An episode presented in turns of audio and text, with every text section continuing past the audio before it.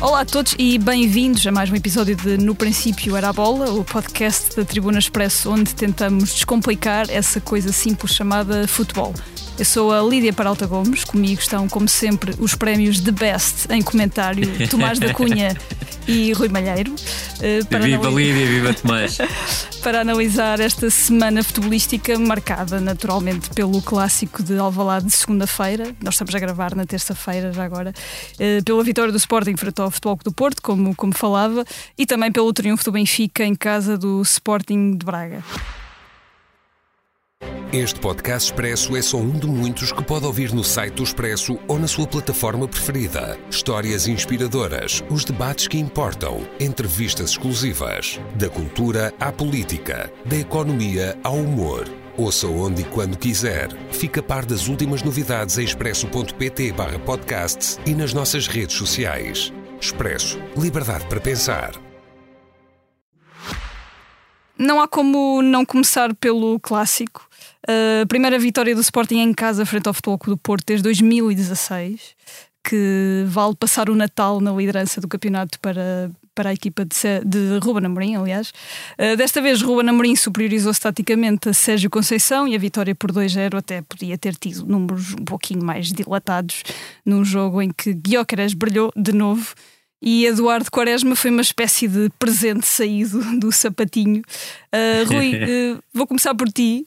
Uh, a tentativa de, de, pressão do Futebol do Porto, o Sporting respondeu sempre muito bem com um ataque à profundidade que feriu muito o Futebol do Porto. Verdade. E com uma vitória que acabou com uma vitória é um dos grandes que há muito fugia à equipa de Ruben Amorim. Cumprimentos a todos que, que, nos ouvem e completamente de acordo com a, com a tua análise. A equipa do, do, Sporting foi muito sagaz na forma como conseguiu saltar a primeira pressão do Futebol Clube Porto, muitas vezes atraindo o adversário ao corredor direito para depois fazer a bola entrar no corredor esquerdo e aproveitar a ligação entre o Inácio e o Mateus Reis e repara que o lance que está na origem do primeiro golo e o primeiro golo foi apontado ao minuto 11 já tinha sido testado duas ou três vezes, pelo Sporting antes do, antes do golo inaugural.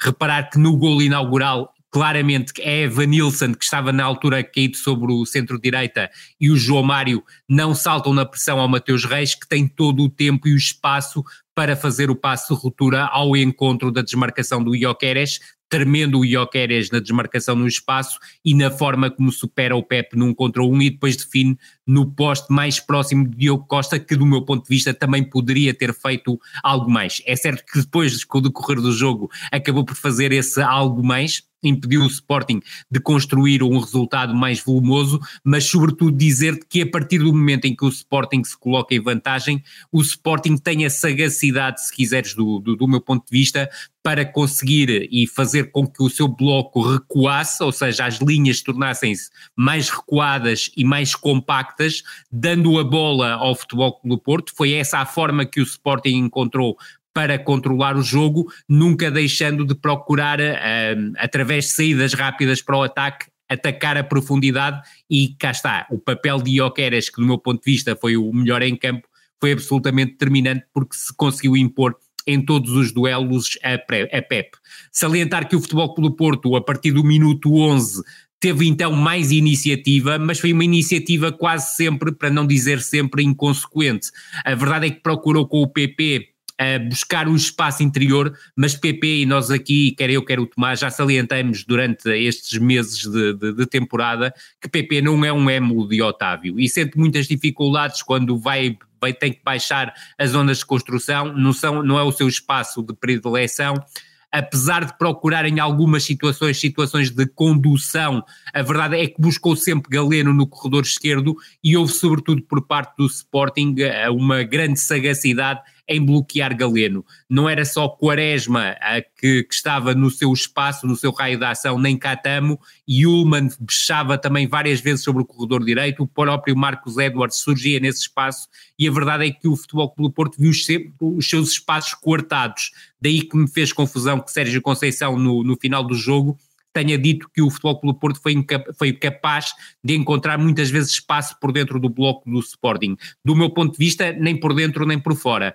E a verdade é que há um jogador que é particularmente importante para isso, que é Ioqueres. Ioqueres bloqueou muitas vezes a ligação entre a primeira e a segunda fase do Futebol Clube do Porto, impedindo que a bola entrasse em Alan Varela e Eustáquio, e curiosamente, no primeiro momento em que o Ioqueres não consegue fazê-lo, é quando está, é o lance que está na origem da única oportunidade do Futebol Clube Porto na primeira parte, que é o Eustáquio receber a bola no corredor central, encontra o João Mário profundo no corredor direito, algo que o Futebol Clube Porto nunca conseguiu ao longo do jogo, não só na primeira parte, mas ao longo do jogo, mas nesse momento depois o João Mário faz o cruzamento ao segundo posto e há uma ótima finalização aérea do Galeno no espaço entre o Quaresma e o Catamo e o Adam aí sim a corresponder com uma defesa uh, uma defesa diferente daquilo que tinha acontecido em outros jogos, por exemplo, uma defesa decisiva, por exemplo, que lhe faltou no jogo de Guimarães, que lhe faltou no jogo da Luz.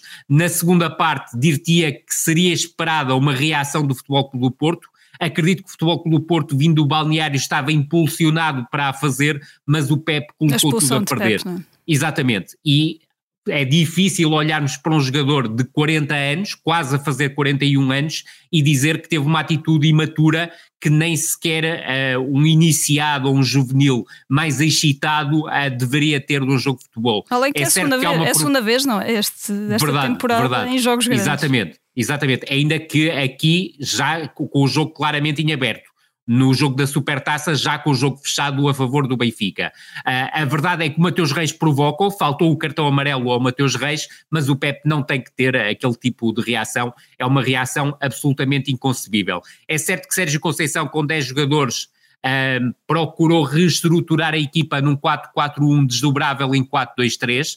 O Futebol Clube Porto, em alguns momentos, e aí sim, conseguiu encontrar, até fruto de algum desgaste depois do Sporting, algum espaço uh, dentro do bloco do Sporting, mas foi por muito poucas vezes, e na principal delas houve a ligação entre o Pepe e o Evan Nilsson, que o, uh, o Adam, com uma nova intervenção, negou o golo, mas sobretudo a partir daí aquilo que se viu foi sempre mais Sporting, e o mais Sporting não com bola, e esse aspecto parece-me importante salientar, porque foi uma equipa que preferiu sempre ter muita consistência do ponto de vista defensivo e quando atacava, atacar sempre de forma rápida e explorar as costas da última linha do Futebol Clube do Porto. É assim que surge o segundo golo. É importante uh, descrever esse lance, porque o Gonçalo Inácio tem uma recuperação está claramente orientado para buscar Catamo no corredor direito.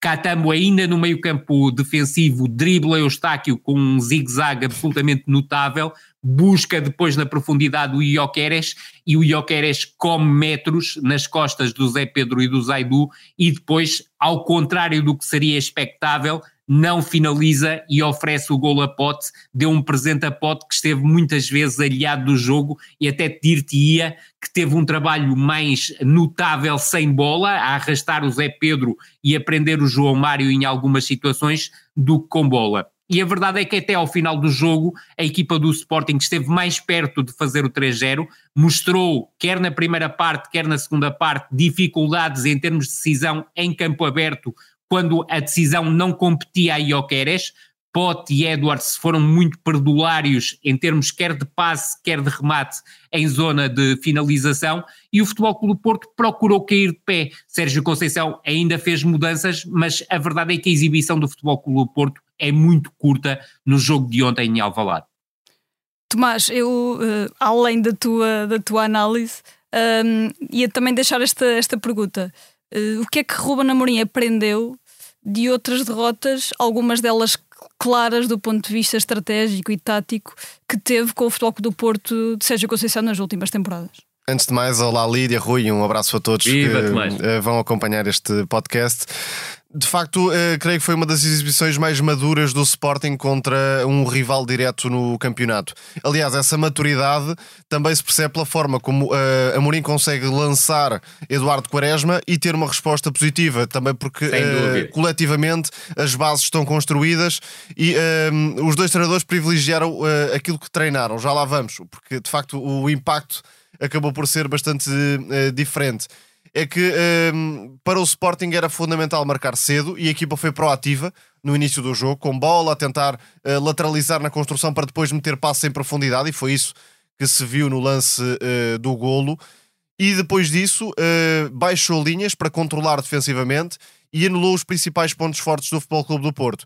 Desde logo obrigando os centrais a construir, e o Rui já destacou a tal uh, uh, pressão de Iocas, a forma como se posicionava para bloquear a linha de passo para a Lavarela, e isto obrigou Pep e Zé Pedro a assumirem um jogo com bola para o qual não estão definitivamente detalhados e depois a anular o corredor esquerdo uh, dos Dragões. E era por aí uh, que poderia haver vantagem nas costas de Jenny Catamo e na forma como Eduardo Quaresma, ou fosse quem fosse, uh, estaria mais exposto aos duelos em um contra um perante Galeno. Eduardo Quaresma deu uma grande resposta, individualmente esse foi Enorme. um duelo muito favorável ao Sporting, mas a explicação do treinador Leonino foi muito válida é que para mexer um, no trio defensivo, com o Mateus Reis a central, por exemplo, teria depois de mexer no perfil dos alas. Teria de ter uh, Jogaio à direita, Nuno Santos à esquerda, ou seja, o ala mais ofensivo estaria à esquerda e não à direita. Mas neste e mudava jogo, tudo o que tinha trabalhado. Mudava tudo o que tinha trabalhado e preferiu, Certíssimo. com o risco envolvido, claro. Uh, depois do jogo é fácil dizermos que Eduardo Quaresma é uma aposta ganha, mas antes do jogo havia sempre algum risco envolvido mas era muito importante para o Sporting ter Catama em profundidade, porque prenderia Galeno. Galeno era muitas vezes o quinto elemento da linha defensiva do Futebol Clube do Porto, e isso depois tirava explosão nas saídas para o ataque e presença ofensiva, e além disso, pela forma como consegue, uh, ou conseguiria, criar espaços para Marcos Edwards na, na meia-direita. Portanto, o Amorim uh, foi fiel ao planeamento para o jogo e acabou por ser feliz nesse sentido. Tu, Tomás, não sei se concordas comigo, uh, o posicionamento do Pep como central pela esquerda para na linha de 5 ser o central pelo meio foi propositado também por parte de Sérgio Conceição. Sim, uh, tal como foi propositado o acompanhamento a Iócaras, quer nos duelos, quer Certíssimo. na forma como se desmarcava em profundidade. E aqui creio que está o erro uh, estratégico de Sérgio Conceição, o maior de todos. É que, uh, e Sérgio Conceição falou sobre isso na conferência de imprensa, disse o treinador do Porto que aquilo estava trabalhado. Com certeza. Estranho seria se a equipa levasse para o jogo algo que não tivesse sido trabalhado. O problema foi talvez um excesso de confiança nas capacidades de Pep. É que pareceu que Conceição acreditava que Pep tinha 30 anos e não 40 e que seria muito Verdade. mais sólido nos duelos com Iocras, o que não aconteceu Sim. efetivamente. E o Sueco levou melhor em diversos momentos. Com a linha subida do Futebol Clube do Porto, foi um presente, digamos, para Iocras explorar e fazer a diferença nesta partida. Depois, uh, há aqui também uma diferença de solidez defensiva. Até Adan fez uma defesa muito importante no final do primeiro tempo, mas depois, se olharmos para o trio do Sporting, aqui com a novidade Eduardo Quaresma a responder, mas uh, de Diomandi e de Inácio, menos surpresa, porque já são centrais uh, com um nível uh, altíssimo. Também com o papel determinante de Yulmand. o Sporting tem de facto outra capacidade de controlar sem bola e depois de explorar espaços, como aconteceu ao longo de todo o jogo, sendo que o resultado até podia ter sido mais dilatado. Para o Porto, e, e, não necessariamente só neste jogo, é, é, uma questão de fundo da construção do plantel e do aproveitamento que o treinador faz, ou neste caso não faz, de determinadas peças, como Ivan Raime, como uh, Francisco Conceição, Nico Gonzalez. Nico Gonzalez, até juntaria André Franco também. Já Sim. destacamos Certíssimo. André Franco como um elemento muito mais capaz de fazer de Otávio, enfim, com a devida distância, claro, do que PP. PP, neste papel de terceiro médio, não está a dar nada à equipa e tem sido, quanto a mim, uma das desilusões da temporada.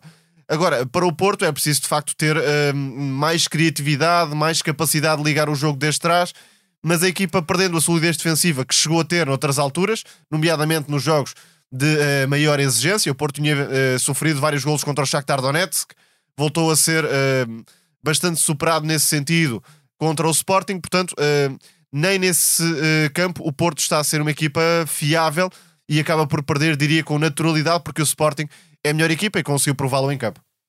Isto é uma pergunta um bocadinho vaga, mas, mas face, lá está, aos, aos últimos confrontos de, de, de Sporting e Futebol Clube do Porto, surpreendeu-os de alguma forma esta quase vitória estratégica de Ruben, Ruben Amorim sobre, sobre Sérgio Conceição, que, que tem uma fama, acho que justa, de preparar muito bem estes jogos grandes. E eh, prepara, sim, sim, isso sim, não há dúvida nenhuma, mas alguma das vezes teria que ser surpreendido. e, então e a verdade é que o Ruben Amorim, numa fase inicial ao serviço do Sporting, tinha já conseguido surpreender o Sérgio Conceição e os ajustes estratégicos que o Sérgio Conceição faz, mas eu creio, e, e até a pergunta estende a ti, Lídia, e não só ao Tomás, eu creio que há um aspecto essencial na preparação deste jogo, que é a lesão do Coates. Todos nós soubemos, uma hora e meia antes do jogo, mais ou menos, que o Coates não iria jogar.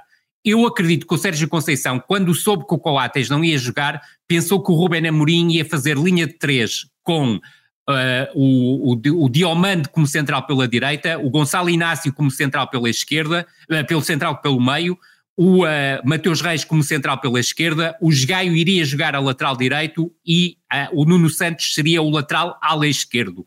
E acabou por ser surpreendido pela forma como o Sporting entrou. Ou seja, não esperava que o Quaresma fosse titular e o Quaresma dá coisas em termos de construção e em termos também de deslocação que provavelmente o, o, Sérgio Conceição não estaria tão à espera, porque são coisas diferentes daquilo que o Diomanda oferece. Depois há um aspecto que me parece essencial, e eu creio que o Tomás concorda comigo porque já, já abordamos esse assunto. Eu creio, e ontem fiquei sem dúvida nenhuma sobre esta questão, o Diomande é o melhor defesa central pelo meio do Sporting. E esse aspecto também ajuda o Sporting. Fantástica ontem.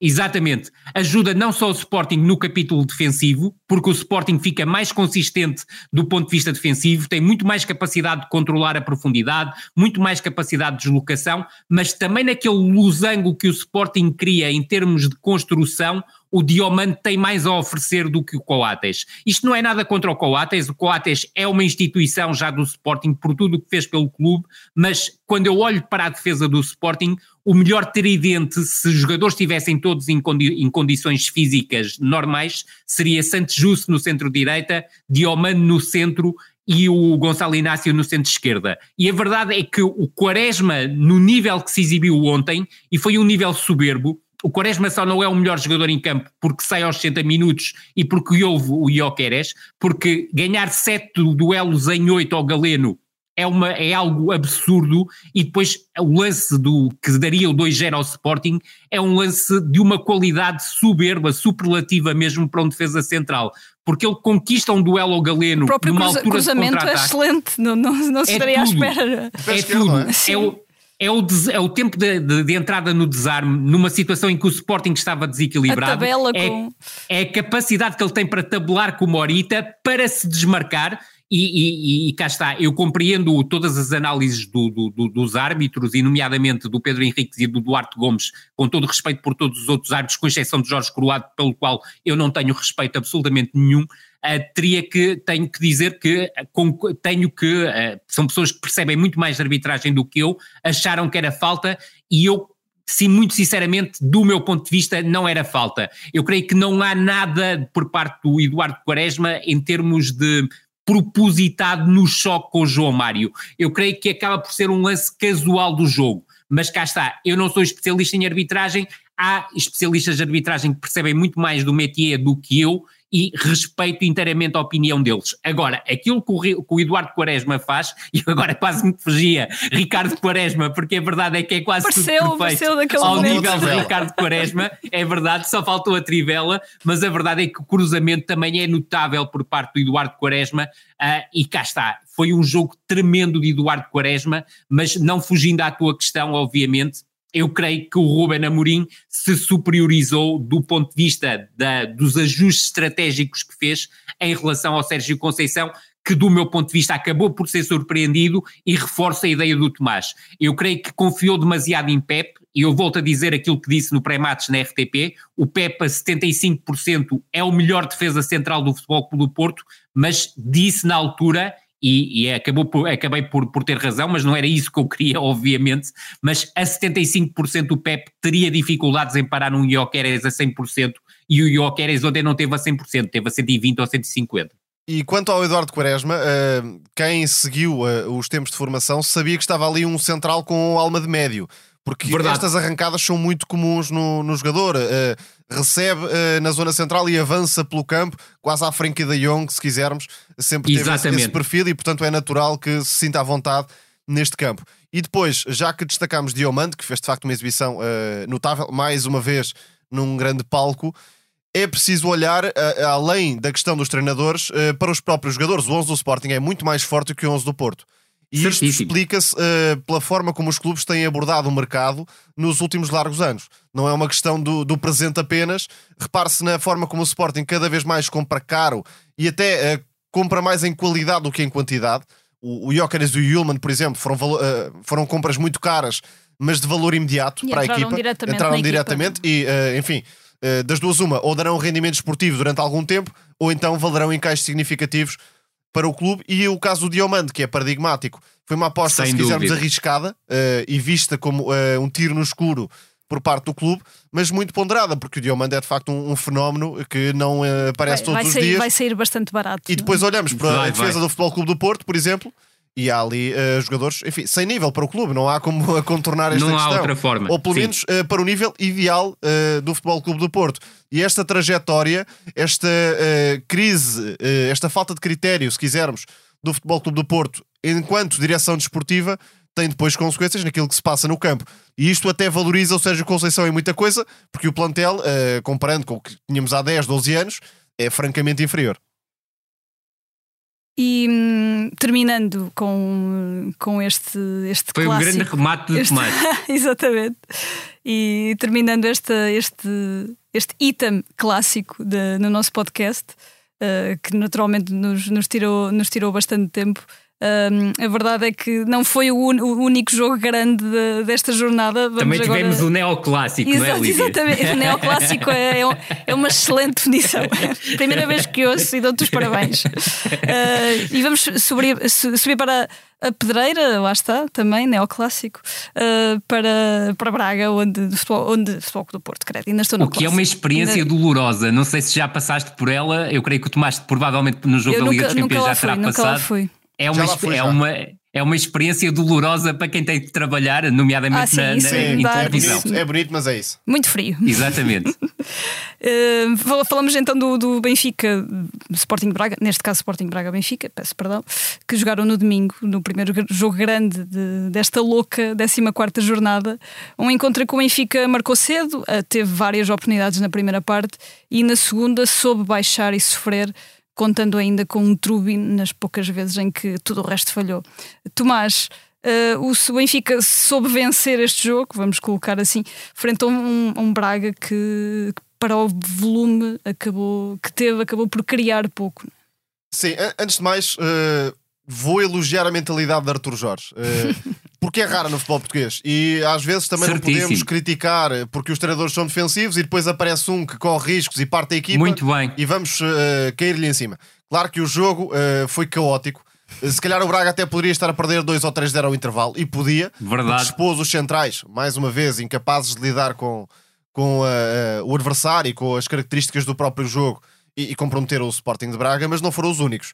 Uh, Arthur Jorge insistiu muito no erro individual de Salazar, que de facto não devia ter feito isso. Deixa-me só dizer Sim, porque foi exagerou. excessivo. Exagerou. Foi excessivo. Disse três, quatro vezes na. Três, quatro vezes é uma análise. coisa absurda, absurda. Sim, é, é, um erro que acontece. Dizer uma vez chegava.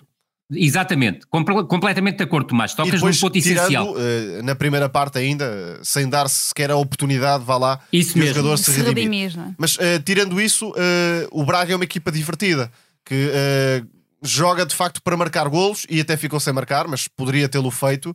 Pela porque... primeira vez é, no campeonato. Primeira vez no campeonato sem marcar golos e, uh, como disse o Benfica, acabou por ter mais uh, esclarecimento na chegada ao último terço do que o Sporting de Braga, porque de facto, marcando cedo, com o erro de Salazar e o aproveitamento de, de Tengstet na definição do passe de Coxo, que já agora fez um jogo muito completo, talvez o mais completo uh, nos vários Verdade. momentos do jogo desde que chegou a Portugal. Uh, Roger Schmidt acertou nesse sentido, ou seja, uh, parecia muito descabido uh, lançar, por exemplo, Artur Cabral à boleia de um calcanhar aos 93 minutos do jogo em Salzburgo. Não era o jogo ideal para Artur Cabral ser titular, porque o Benfica precisa de Tengstet, desta agressividade nas desmarcações, no facto de ser uma arma em campo aberto. Se quisermos, uh, temos aqui um Jóqueres em, sim, sim, sim, em ponto diferente, claro, não estou a comparar a qualidade dos jogadores, mas é e um jogador mais, parecido. A analogia é frente, é boa, a analogia é boa, Tomás. Frente a este a analogia é boa. Para mais, e acabou por é ter um o contexto adequado. à medida do Benfica de Roger Schmidt. É, é verdade, é um jogador que uh, se adequa àquilo que o treinador encarnado pretende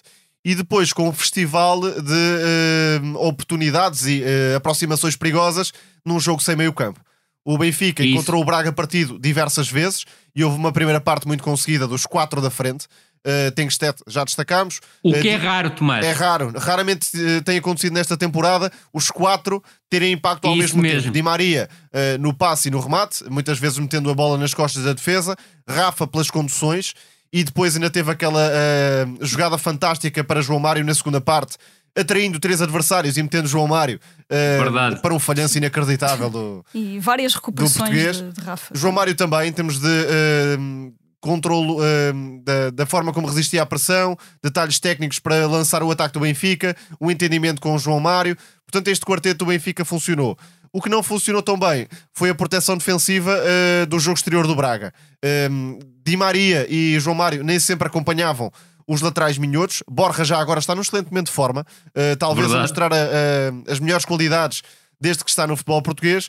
E depois muito volume ofensivo de Bruma e de Álvaro Jaló, com o Ricardo Horta mais desaparecido, também porque o Braga canalizou o jogo para as alas.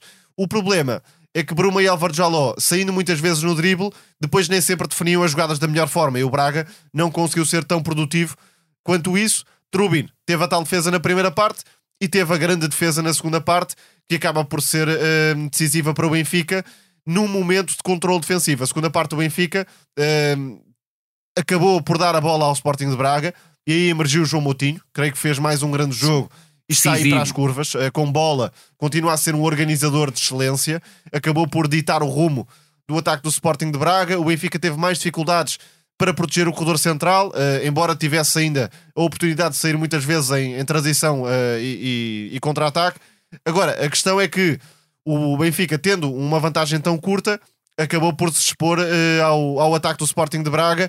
Desta vez, parece-me que Roger Schmidt leu o que faltava ao Benfica e acabou por proteger o corredor central com, com Florentino e deslocando João Neves para o corredor direito. O Benfica teve de sofrer, mas aquilo que estas duas vitórias mostram, em Salzburgo e uh, agora também contra o Sporting de Braga, é que a equipa está com o treinador e ainda acredita no treinador, embora continuem a existir muitos problemas do ponto de vista tático e até individual no encaixe em determinadas posições, mas o balneário uh, só pode estar com o treinador, senão estes dois jogos facilmente teriam caído para o adversário. E, e, há, e, há, uma coisa que é, que é inevitável falar sobre o Benfica. Esta equipa é, é um, tremenda quando joga em campo aberto. Agora, nunca não tem as possibilidades de jogar em campo aberto como teve em Salzburgo ou em Braga porque se tivesse tanto espaço como teve em Braga na, na segunda parte, esse é o desafio. Ou, quando, ou, ou como teve exatamente em Salzburgo, uh, quando conseguia superar a primeira fase de pressão do Salzburgo, e era uma primeira fase de pressão que muitas vezes foi bem feita, mas o Benfica conseguiu superá-la em vários momentos. A equipa do Benfica pode ser demolidora do ponto de vista ofensivo e tem capacidade para isso. E tal como o Tomás disse, e é o ponto essencial do jogo da, da Pedreira, é que pela primeira vez esta temporada, as quatro unidades do Benfica conseguiram acasalar, pegando no termo popularizado pelo Jorge Jesus.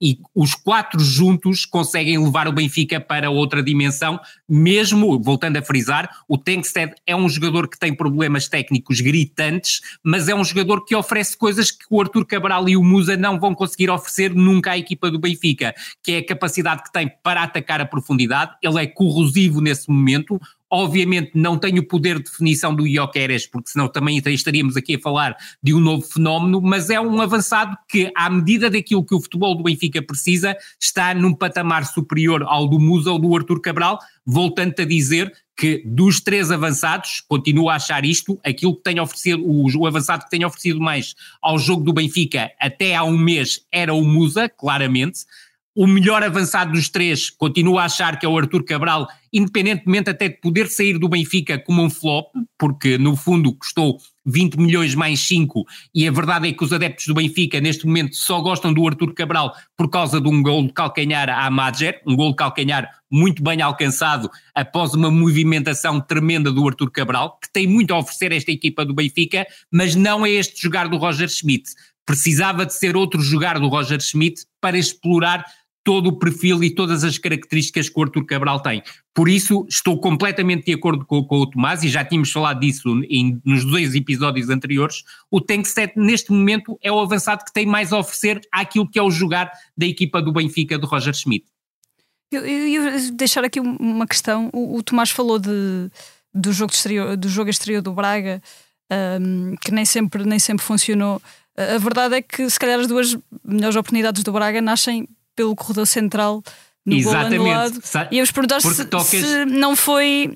Se, se, também não deveria ter ido mais por ali o tocas jogo do Braga. ponto-chave, Lídia, é que na primeira parte não houve João Moutinho e na segunda parte houve João Moutinho. Exato. E isso Aquele fez passe, totalmente a diferença na para, qualidade. Para Ricardo exatamente, Horta, ainda, na ainda qualidade. na qualidade com que o Sporting de Braga conseguiu chegar, não só pelos corredores laterais, mas finalmente pelo corredor central, coisa que nunca conseguiu na primeira parte, porque na primeira parte viveu investidas permanentes pelo, pelo jogo exterior e o papel dos médios foi muito reduzido. E a verdade é que o Sporting de Braga começa a crescer no jogo e a deixar de partir tanto o jogo, porque o Benfica estava tremendamente confortável com o jogo partido a partir do momento em, em, que entra o André Horta. E com isto não é uma crítica ao Rodrigo Salazar, o Rodrigo Salazar estava a ser, se quisermos, nestes últimos dois meses, o médio do Sporting de Braga de maior rendimento, mas não era o jogo com características para o Rodrigo Salazar. E a verdade é que também o erro individual, o tal frisado excessivamente pelo Arthur Jorge, acabou por mexer com a e cabeça agora, do Rui, jogador. O Arthur Jorge na Flash, eh, quando questionado sobre o, o motivo para tirar Salazar, disse que estava a falhar a pressão alta e por isso quis meter André Horta, o que não parece bater muito Nada. certo com a realidade.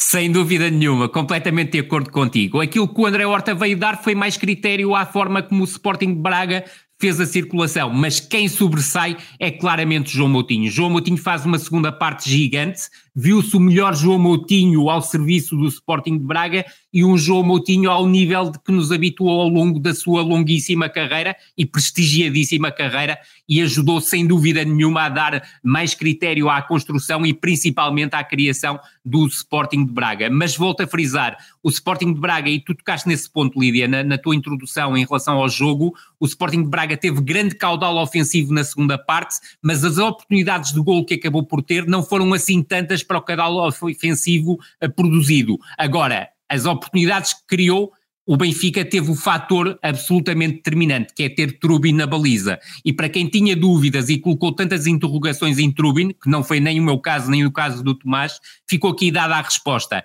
O Benfica tem uma mais-valia indiscutível em relação àquilo que teve no passado recente, porque Vlaco Dimos era um bom guarda-redes entre postes, mas só isso. O Trubin é muito mais do que isso. É melhor ainda que o Vlaco Dimos entre postes é mais seguro nas saídas dos postos e, sobretudo, tem algo que o Vlaco Dimos nunca terá, nem, eh, porque não tem capacidade para isso. É um jogador que, com a bola nos pés, confere ao Benfica critério, confere ao Benfica pausa, deixa a equipa do Benfica respirar, porque os jogadores sabem que entregando-lhe a bola, a bola acaba por sair sempre redonda. Vai falhar em alguns passos? Vai, porque a carreira do Trubin é muito longa, mas a maior parte dos passos que saem dos pés do Trubin saem com qualidade e permitem à equipa respirar. E num mercado Lá que trouxe tantas dúvidas ao Benfica, Trubin é uma certeza.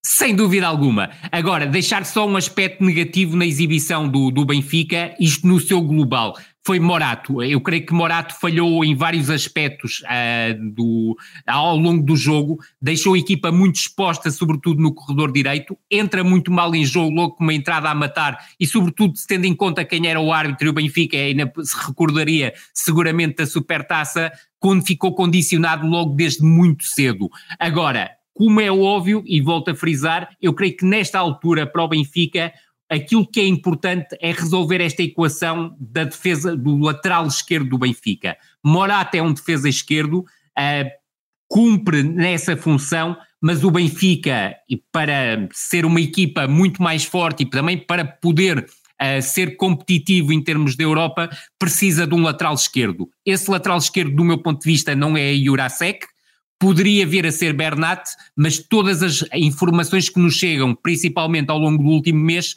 dão a entender que Bernat muito provavelmente irá sair do Benfica em janeiro, porque não se sente confortável no, no Benfica, não se sente confortável com o seu momento de forma atual e o Benfica vai ter que resolver essa equação.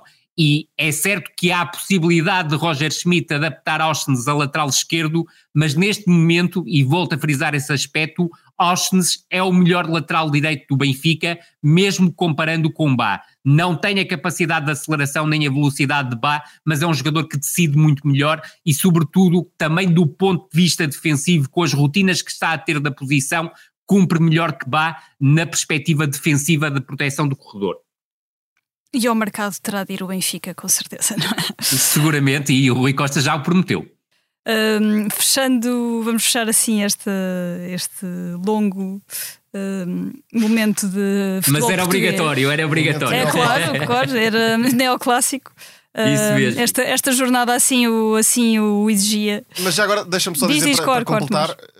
Muita gente eh, acredita que é sempre nestes jogos, eh, mini campeonato entre grandes, que se decide. Não sei se este campeonato vai ser assim, porque os grandes estão a perder muito mais pontos com o resto de- das equipas do que costuma acontecer. Certíssimo. Sim. E se calhar a pontuação final do campeonato vai ser mais baixa do que noutros anos, e com isso Certíssimo. eh, também pode haver menos peso para estes jogos. Por exemplo, o, o, o Benfica, que até ganhou o- os jogos com os três, não está em primeiro lugar, só Sim. para se perceber Verdade. um, um bocadinho isso, esta, esta isso é o ponto decisivo para a tua teoria, Tomás. Sim, é, é um, equi- é, um, é um campeonato que está bastante equilibrado, porque temos eh, os seis primeiros, nem sequer são os quatro Isso mesmo. primeiros, a menos, Distâncias de, muito a menos curtas. de 10 pontos.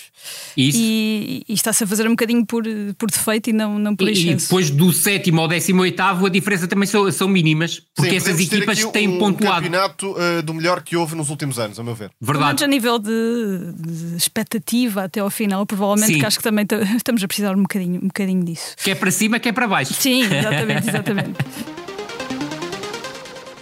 Não fechamos o futebol português, na verdade. Vamos passar agora rapidamente qual Eduardo Quaresma pela linha para as nossas rúbricas. E na Revianga, eh, Tomás, há aqui um jogo de. Vamos destacar vários jogos na, Também na é um Revianga. clássico, não é? na Revianga. Exatamente, ia dizer, é um clássico à sua maneira. Ias falar do, do Boa Vista Vitória, é, o- é um chamado clássico da, da segunda. Sim, do, do o- segundo o que faz andar. um clássico Segunda linha. é, é ser um jogo com muita tradição. É que por vezes parece Verdade, que um clássico é. é. só entre candidatos ao título. Isso não, não pode ser menos verdade. De facto, houve um Boa Vista Vitória. O Boa Vista, enfim, eh, tem muito brio. Acima de tudo, creio que é isto que, que há a destacar no Boa Vista. Eh, o profissionalismo da, da equipa. Na forma como vai disputando os jogos, claro que com menos qualidade exibicional e mais limitações do que vimos no início da época, mas ainda assim conseguiu, eh, mais na crença do que propriamente eh, pelo critério futebolístico, encontrar um empate contra hum, o Vitória. Nesta altura é uma equipa superior, a de Álvaro Pacheco. Mudou um bocadinho o perfil da equipa, porque jogou com o Nelson da Luz, que é mais um atacante do que propriamente um terceiro médio, como João Mendes. Eh, quis, eh, nesse sentido, ter eh, também mais ameaça Álvaro Pacheco. Creio que eh, a equipa do Vitória está a conseguir encontrar um equilíbrio entre um jogo mais direto, à procura da verticalidade eh, dos avançados. Jota Silva, com mais uma excelente exibição, também no apoio defensivo.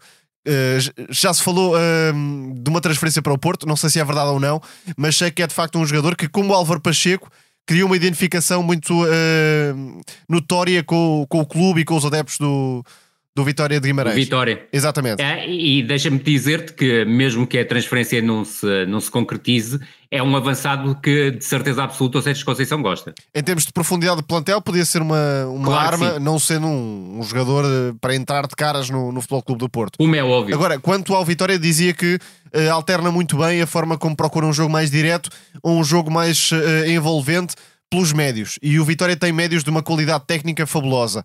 E, e aproveito isto para destacar não só o jogo de Tiago Silva, eh, com impacto nas eh, melhores jogadas da vitorianas, mas também e sobretudo o Tomás Andel. Verdade, Finalmente muito está a dar voltar, aquele não é? passo em frente que eh, prometeu quando o víamos na Liga Revelação, já há uns anos, entretanto teve problemas físicos, eh, teve questões que o atrasaram nessa afirmação, mas finalmente pode eh, tornar-se um jogador de referência no, no clube, com uma qualidade técnica no pé esquerdo tremenda, um médio elegante na forma como organiza, eh, descobre linhas de passe, lança os alas, eh, de facto pode estar aí para ficar finalmente Tomás Andel. Pela negativa, o facto de o Vitória ter mais solidez por dentro, nos centrais, do que propriamente por fora. E é mais um lance que envolve O Miguel Maga ponto. pela negativa. De Isso facto, mesmo. o Vitória já deu o salto no corredor esquerdo, com a afirmação de Ricardo Mangas, que de facto transformou eh, ofensivamente, sobretudo, esse corredor do Vitória, mas ainda eh, tem um ponto fraco no corredor direito com Miguel Maga. E é isso que pode atrasar o Vitória em termos de luta eh, pelo quinto lugar e até, quem sabe, por uma aproximação ao quarto lugar. Rui, tu vais fazer aqui uma espécie de pupurri. Uh, Isso querias mesmo. falar do, do Famalicão Estoril, mas também da situação do, do Vizela e do Chaves, que são penúltimo Verdade. e último Não. da classificação. Muito rapidamente, passar pelo, só pelo Famalicão Estoril. A primeira parte é um jogo abs- não é? absolutamente fantástico, com ah, verdadeiramente frenético. O Famalicão muito próximo daquilo que é habitual, a buscar um jogo mais longo, um jogo mais direto, o Estoril a buscar o seu jogo associativo, com o Rafi Kitana a ter mais lances de gênio, e então o que está na origem do gol de 1 a 0, marcado pelo Cassiano, é mais um momento brilhante do, do, do, do Rafi Kitana. Depois, obviamente, a resposta do Famalicão, que conseguiu empatar pelo, pelo Cádiz, e a primeira parte mostrou sempre um jogo aberto, e, no, e, no, e o, que é, o que é curioso, com ascendente, do meu ponto de vista, do Estoril, com mais nota artística, se quiseres, com um jogo mais elaborado, um jogo elaborado que, do meu ponto de vista, o Famalicão também pode vir a ter se o João Pedro uh, Sousa voltar aos bons velhos tempos da equipa do Famalicão, da sua primeira passagem. É certo, tem outros protagonistas, mas quando se tem Gustavo Sá, por exemplo, em campo, a equipa pode ter um jogo mais elaborado, um jogo mais pausado, um jogo mais cerebral e não tão direto como a, habitualmente procura. Agora, uh, deixar também a nota em relação ao Vizela da chicotada do Pablo Villar, com a equipa em 17 lugar. Pablo Villar, muito sinceramente, não trouxe nada uh, de recomendável para o futebol português, duas vitórias, cinco empates, sete derrotas, mais a eliminação da, na taça de, de, Portugal, portanto foi uma passagem muito discreta, com um plantel que tem limitações, mas o 11 base da equipa do Vizela não é muito distante daquele que era da época passada e creio que tem uh, mais capacidade do que o futebol que mostrou até agora. É certo que perdeu o Osmaites, que era uma grande referência ofensiva da, da equipa, mas até não perdeu muito porque é sendo tem acrescentado alguma qualidade também do ponto de vista ofensivo e do ponto de vista de ser uma referência ofensiva interessante. Agora, aquilo que me causa ainda mais impressão no, no, no, no Vizela é que depois de ter ido buscar um treinador espanhol à Lituânia, onde não tinha nenhum trabalho de crédito, vai agora, ao que tudo indica, buscar Rubén de la Barrera, um treinador que foi uh, praticamente dispensado da seleção de, de, El Salvador ao cair na segunda divisão da Liga das Nações da, da, da, da, da CONCACAF, ao ser de, duplamente derrotado pela Martinica. Portanto, não há aqui nada de aconselhável em Rubén de la Barrera. É certo que ele tem um trabalho é um razoável. como foi Pablo Villar, não é? Exatamente, tem e um trabalho certeza razoável. como poderia ser, enfim, um Petit, um Daniel Ramos, por exemplo. Verdade, verdade. E esse aspecto parece-me muito importante porque o Vizela poderia chegar facilmente a um Petit ou um Daniel Ramos, porque tem capacidades e tem meios para o fazer. E estes tiros no escuro que está a dar podem vir a condenar a equipa a algo que seria pouco expectável, se quisermos, tendo em conta aquilo que é o valor do plantel e, sobretudo, um projeto que vinha a ser muito sustentado principalmente com o Álvaro Pacheco, mas que teve uma transição positiva para o Tulipa. Mas a partir da saída do Tulipa, eu creio que a equipa, que, eu, que a direção do Vizela, e neste caso os donos do Vizela, têm dado demasiados tiros no pé. Vamos ver se não vão pagar demasiado caro os tiros no pé que, que vão dando. Aliás. E para acabar, o remate nos Chaves que é o último classificado no campeonato, mas sobretudo para destacar aquilo que foi a primeira meia hora do jogo. O futebol que o Chaves apresentou na primeira meia hora do jogo eh, não é admissível numa primeira divisão. Uma equipa sem qualquer capacidade para ligar jogo, não fez três passos consecutivos certos. Uh, depois, a partir de determinada altura, o desespero era tão grande que eram bolas batidas na frente sem qualquer tipo de critério e, sobretudo, a, a capacidade que teve para oferecer espaço ao adversário, ao Casa Pia, que encontrou espaço entre linhas com uma facilidade descomunal. E foi curiosamente um Casa Pia que abdicou do 3-4-2-1 habitual, que já vinha do tempo anterior do Filipe Martins e que o Pedro Moreira estava a dar continuidade, para apostar num 4-4-2 muito ofensivo, com o Tiago Dias e o Yuki Soma muito bem, principalmente o Yuki Soma, a, a, a entrarem nas entrelinhas adversárias e depois com o Cleiton e o Filipe Cardoso como referências ofensivas. Foi uma vitória inteiramente justa por parte do Casa Pia, mas salientar que a partir da meia hora de jogo, quando o Moreno abdica do 3-4-2-1 e passa a jogar num 4-4-2, ainda assim com um futebol muito direto, a equipa do, do Chaves já deu uma resposta completamente diferente, porque a primeira meia hora é uh, realmente inadmissível para um nível de Primeira Liga. Agora, com um, tom mais positivo, por assim dizer, vamos passar para a nossa rúbrica Toti ou Tot. E Tomás, desta vez vais dar um Toti uh, e vais falar de Mohamed Kudus, o ex-Ajax, agora na primeira época no, no West Ham e na Premier League, e que, que visou esta semana frente ao Wolverhampton. Sim, tem uh, marcado golos e feito assistências com fartura. Uh, há pouco mais de um ano estávamos a vê-lo a brilhar contra Portugal. Uh, deu muito Certíssimo. trabalho à seleção nacional nesse Mundial ao serviço do Ghana. Era uma questão de tempo até entrar num, num, clube da Premier League e se calhar até podia ter sido transferido um bocadinho uh, para um patamar superior. Acabou por ser o West Ham, que também tem um poder de investimento uh, fora do normal, como se sabe, a garantir este jogador uh, vindo do Ajax. Sendo que, e na altura falei uh, sobre isso, uh, fez-me lembrar um bocadinho a contratação de Dimitri Payet. É um jogador com carisma, é um jogador com uma qualidade técnica fenomenal, é um jogador que encanta. Uh, aliás, há não muito tempo saiu a história de que um adepto do West Ham Fui ao Ghana de propósito ver jogos da, da seleção uh, só por causa de, de Kudus. de, Kudus. Ou seja, é um jogador carismático e que facilmente ganha o, o encanto das bancadas e tem tudo para marcar a diferença, não só nesta Premier League, mas uh, também para um, o futuro. Porque é um craque, uh, não é um jogador que se veja todos os dias. Não começou como titular, porque a equipa de David Moyes estava estabelecida, tinha Bowen, tinha António como a ponta de lança e a dar um rendimento. e ele também já chegou no fim do mercado, Tomás, não é? Sim, é verdade, Sim, chegou é no final do mercado. Isso mesmo. Sim.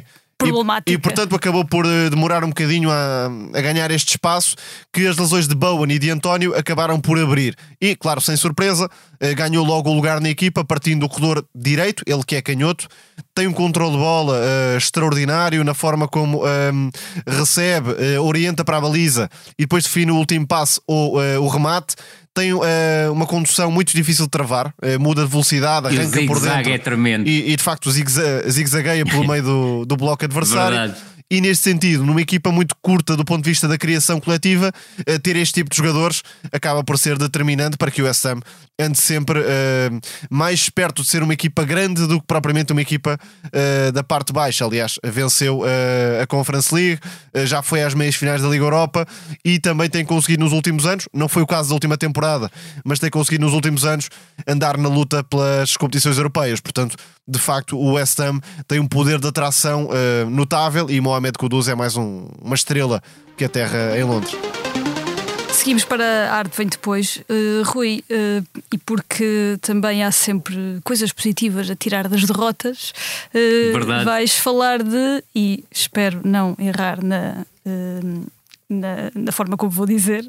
É difícil. Uh, é o Bart Verbruggen. Eu nunca sei muito é, bem como dizer os nomes flamengos. É, é Verbruggen, mas, mas, mas, para facilitar podemos dizer Verbruggen, Verbruggen, porque é mais fácil, não é? Que é o, é, é o, vou, vou destacar... o holandês guarda-redes agora. É o, holandês, é, é o guarda primeiro guarda-redes que, eu, holandês ou neerlandês, é? Neerlandês, exato, errado. Meu Deus, que erro. É o primeiro guarda-redes que eu trago à, à, arte e acho que é justo trazer este guarda-redes. É um guarda-redes que, que surgiu no NAC Breda saiu do NAC Breda para o Anderlecht, já na altura custou 2 milhões e 300 mil euros, porque era um guarda-redes também com, com uh, trajeto nas, na, na, nas, uh, nas seleções uh, de base da, da Holanda, ou se quisermos dos Países Baixos, e que depois transfere-se para, para o, o, Brighton.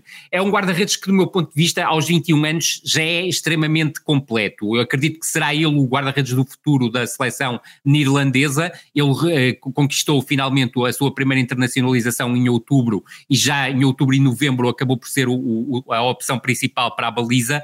É um guarda-redes que, entre postes, é muito forte tem reflexos muito rápidos, apesar da sua elevada estatura, também é forte no um contra um, creio que tem evoluído num aspecto que no início da sua carreira podia gerar mais dúvidas, que são as saídas aéreas, principalmente no controle da pequena área, ele tem ganho consistência a esse nível e depois tem aquilo que é claramente diferenciador no seu jogar, que é a qualidade de passe, a qualidade de jogo com pés. É um jogador que tem muito critério na forma como distribui o jogo, sabe sair curto, sabe sair médio, sabe sair longo, é um dos melhores guarda-redes da Premier League do meu ponto de vista, e não sei se o Tomás concordará comigo, a nível do passe longo, na forma como consegue sair e até algumas vezes sobre situações de pressão, quando a sua defesa está sob pressão consegue encontrar espaços de saída e creio que estamos na presença de um dos guarda-redes que na próxima década será claramente um dos melhores guarda-redes do mundo. Sem dúvida, tem tudo e uh, nesta rotação quase total que Deserbi vai fazendo, uh, vamos ver se hum, Verbruggen não acaba por ser o mais titular, digamos, o mais titular da equipa do, dos Eagles. Exatamente. E a minha, a minha introdução veio porque uh, o Brighton perdeu com o Arsenal este, este fim de semana, a quem daria muito jeito, provavelmente. Um guarda-redes E falaremos do Arsenal uh, a propósito do jogo com o Porto, da eliminatória com o Porto. Exatamente. Exatamente. Já, não falta, já não falta assim tanto. Uh, vamos para o Teatro dos Sonhos e no Teatro dos Sonhos vamos viajar de Inglaterra até Itália. Uh, Tomás, uh, temos várias equipas a surpreender para essa Europa fora, o Girona, para, para começar, líder da La Liga.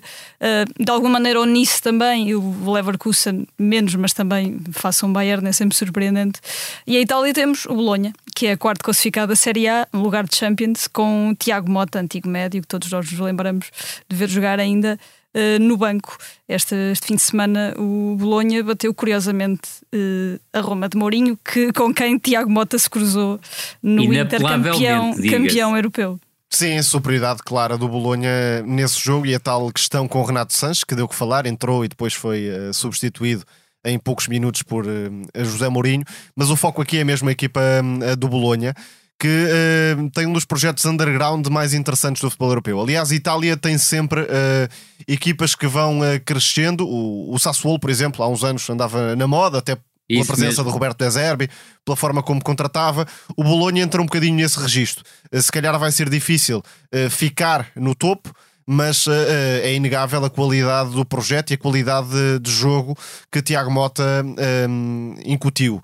Tiago Mota, que uh, aí há uns tempos uh, disse, eh, ou, ou, pelo menos pensou-se que iria jogar ou testar o 2-7-2 com o guarda-redes fora mesmo. da área. Uh, Sugeriu-se que seria um revolucionário do futebol. A verdade é que, não sendo propriamente esse, esse louco, entre aspas, acaba por ter uma equipa com princípios muito ofensivos e, e o que me chama mais a atenção até é o uso dos centrais. Calafiore, em particular, que é o central à esquerda, que sai da posição e uh, é o médio muitas vezes, Freuler, uh, sobretudo, mesmo. que compensa, fica atrás. Isto já vimos na Atalanta, uh, embora num sistema diferente, mas já vimos na Atalanta. Ou seja, o central que cria a diferença deste trás e o médio acaba por equilibrar a equipa. Isto é bastante visto no futebol italiano. Aliás, Teo Hernandes, que é um lateral agora joga como central e muitas vezes mete-se na frente. Faz isso. Enfim, uh, é de facto um, um, ponto que chama cada vez e, mais e a Mota atenção. foi, foi treinado por, por Gasperini, talvez Sim, tenha uh, tirado, Mota, tirado umas notas. Tem também muitas experiências uh, Raikar, em termos de, de treino. Muito. Foi treinado por alguns dos principais treinadores dos últimos largos anos e, portanto, deve ter bebido muita coisa, certamente. Além do treinador, Importa nesta equipa do Bolonha o, o, projeto em si. O diretor desportivo é Giovanni Sartori e falavas da Atalanta. Sartori esteve nestes êxitos recentes da Atalanta nos últimos largos anos, uh, pela aposta no scouting, por fazer muito dinheiro em vendas e a Atalanta fez mais de 40 milhões uh, em vendas no, neste mercado. Uh, saiu, por exemplo, a Domingas para, para o Nottingham Forest, Arnautovic, Barrow e o plantel, olhando posição a posição, é uma autêntica sociedade das nações, uh, que, que também dúvida. é cada vez mais comum no, no futebol europeu e, e, mundial. Escoceses, holandeses, uh, enfim, austríacos. austríacos, croatas, tem tudo e mais alguma coisa naquele belgas. plantel. É, Verdade. É, é, muito giro nesse sentido. Uh, há aqui vários jogadores que chamam a atenção. O craque nesta temporada está a ser o ponta de lança, Joshua Zirkzee, que há uns tempos vimos no, no Bayern de Munique uh, a aparecer e agora está em ponto de reboçado. Não vai ficar uh, por aqui, creio que vai acabar por entrar em equipas de, de outro nível. Um Arsenal, por exemplo, precisa de um ponta de lança. Vamos lá ver onde é que vai parar. Mas e creio facto... que tem esse perfil. Sim, eh, forte no jogo em apoio, mas também com qualidades dentro da área. Para marcar golos, eh, está a ser de facto a referência. Lewis Ferguson, o escocês, que joga no suporte. Um Nicola Moro, que há uns anos prometia muito quando apareceu no Dinamo Zagreb e agora finalmente tem espaço numa grande liga neste uh, Bolonha. Os laterais que uh, têm bastante qualidade. Dan Nedoy, que veio do Basileia, foi um esforço do Bolonha uh, para o contratar e que tem muita um, profundidade, muita energia uh, para dar à equipa no corredor direito. Uh, Salamakers, que desceu um patamar depois. Uh, Emprestado. De, enfim, Mas fez-lhe bem. Fez sim, bem. não era um craque no Milan, aqui acaba por Isso ter mais mesmo. protagonismo. de facto, há um misto de. E, e, repara que nem sequer jogou o Orsolini, que é um jogador tremendo e que grande faz a esquerdo é? também. É? Exatamente. portanto, o Bolonha tem de facto aqui não só uma ideia do treinador muito chamativa, mas também uh, um rumo desportivo muito bem planeado com uh, Giovanni La Cobra Sartori, como é conhecido, a trabalhar nos bastidores. E portanto, quem ainda não viu Bolonha, vale a pena espreitar e, e saber um bocadinho mais. E apanhando esta ideia do Tomás, eh, como já disse, estamos a gravar uma terça-feira e quarta-feira, portanto amanhã, há duelo da Copa Itália com, com o líder Inter, que será. Quem sabe se não pode dar surpresa. O Inter é a melhor equipa italiana no momento, mas nunca se sabe. E é com esta também sugestão de, de, ainda por cima nesta altura em que há menos futebol para ver, é com esta Verdade. sugestão que, que, fechamos mais o episódio de No Princípio era a Bola, um episódio também especial pelo, pelo clássico de segunda-feira. A sonoplastia do episódio foi do João Luís Amorim. Uh, muito obrigado por nos acompanharem desse lado, obrigado Rui, obrigado Tomás. Muito obrigado. Uh, obrigado Lídia. E, e um Feliz Natal. E, e Feliz eu Natal. ia passar essa parte, Isso é, mesmo. como se diz tantas vezes nesta altura, se não nos falarmos antes, um Feliz Natal. E não percam os jogos Feliz da Natal Taça a Liga, não é? E não percam, exatamente. Se estiverem em falta de futebol, dia 23, enquanto estiverem a ajudar na cozinha. Vá, o Boxing Day. o nosso, fica assim, fica é assim. o nosso vamos Boxing Day. Tomás, vamos apoiar é o nosso Boxing Day com uh, isso depois do Natal, mas o nosso Boxing Day particular joga-se a 23. 23, isso mesmo. Foi Natal. E com dois jogos do campeonato, já agora. Também, exatamente, tudo, tudo, ali, tudo ali misturado com vitória e também o, o Moreirense a jogarem, portanto Isso ainda se podem mesmo. aproximar mais da frente. Do Sporting de Braga, exatamente. um Feliz Natal a todos e até para a semana. Feliz Natal. Feliz Natal.